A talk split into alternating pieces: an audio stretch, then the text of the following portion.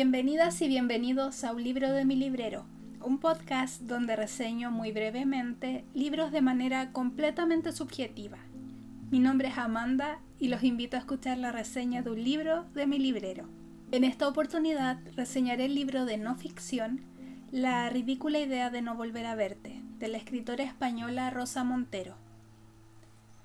Rosa Montero es una periodista y psicóloga nacida en Madrid en el año 1951.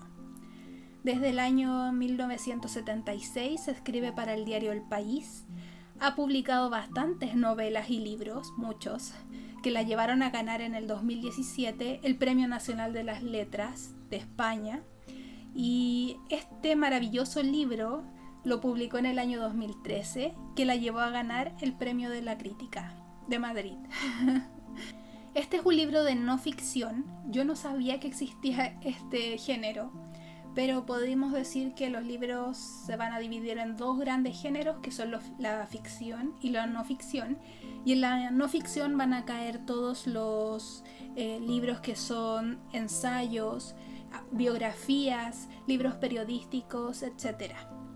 Y bueno, como les dije, este es uno de no ficción y Rosa Montero con una prosa maravillosa nos va narrando la historia de la científica Marie Curie, luego de enviudar de su esposo Pierre, sacando mucha información de los diarios que éste escribió y los va entrelazando con su propia historia personal de viudez, es decir, la vida de Marie Curie y de Rosa Montero después de quedar viudas. Marie Curie ha sido una de las grandes personas, yo creo, de las más importantes de la historia. Eh, no solo ganó un premio Nobel, sino dos, y en dos categorías distintas. Su vida fue la ciencia. Em, pero en esta lectura yo me he enterado de otras cosas, detalles importantes de su forma de sentir y me hizo formar parte de su vida de una manera muy cariñosa, no por morbo, que es por lo que yo suelo rechazar los libros que sacan información de cartas personales o diarios de alguna persona. Eh, no me gusta eso, creo que es imprudente y, y como que falta un poco al respeto de la persona fallecida, por mucho que uno lo quiera como hacerlo como en honor a él. No me gusta, yo como lectora suelo evitar ese tipo de libros, pero siento que Rosa Montero lo hace redacta este libro de una forma tan dulce y tan poética eh, que eso queda de lado, el, morbo de esto. Supongo que incluso el mismo hecho de que la autora vaya haciendo el trabajo personal de recordar su propia historia, su dolor y su proceso de entrada a la viudez, que todo se va haciendo más delicado y no vulgar no con un afán de chisme, sino con el afán de ponernos en el lugar de ella y de Marie Curie.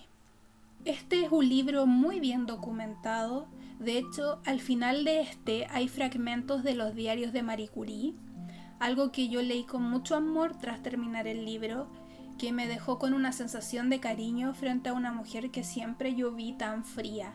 De hecho, creo que ninguna fotografía sale sonriendo. Y sí, obvio que si hablamos de una biografía, nunca la persona va a ser perfecta, pero fue muy grato darme cuenta de su vida, eh, de todo su sacrificio por su trabajo y no sé, a mí me hizo admirarla y respetarla muchísimo más eh, dentro del mundo o de la historia universal. Yo no, quiero ahondar para nada en ningún detalle de, los, de la historia, por mucho que quizás se sepa o se pueda encontrar en Wikipedia o en Google. No quiero eh, ahondar en nada. Pero esta para mí fue la mejor lectura que tuve en el año 2020.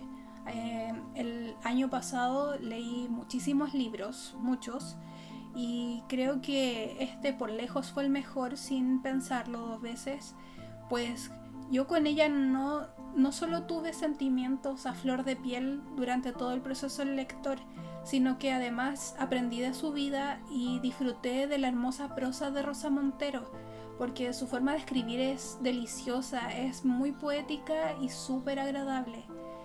He leído un par de libros más de ella después de este y si bien no me han fascinado, sí siempre es agradable su forma de escribir. Esta lectura la recomiendo muchísimo. Creo que me cansé en mis redes sociales de eh, poner en todas partes que leyeran este libro porque mm, es, una, es un libro muy rápido, es muy fácil de leer, es súper corto. Recuerden que en esas 240 páginas tenemos unos anexos con parte de los diarios de Marie Curie que yo no creo que sean necesarios leer ya que la autora nos los parafrasea o menciona durante el relato. Es un libro muy rico en contenido, está muy bien escrito y nos entrega información importante de una de las mujeres trascendentales de la historia.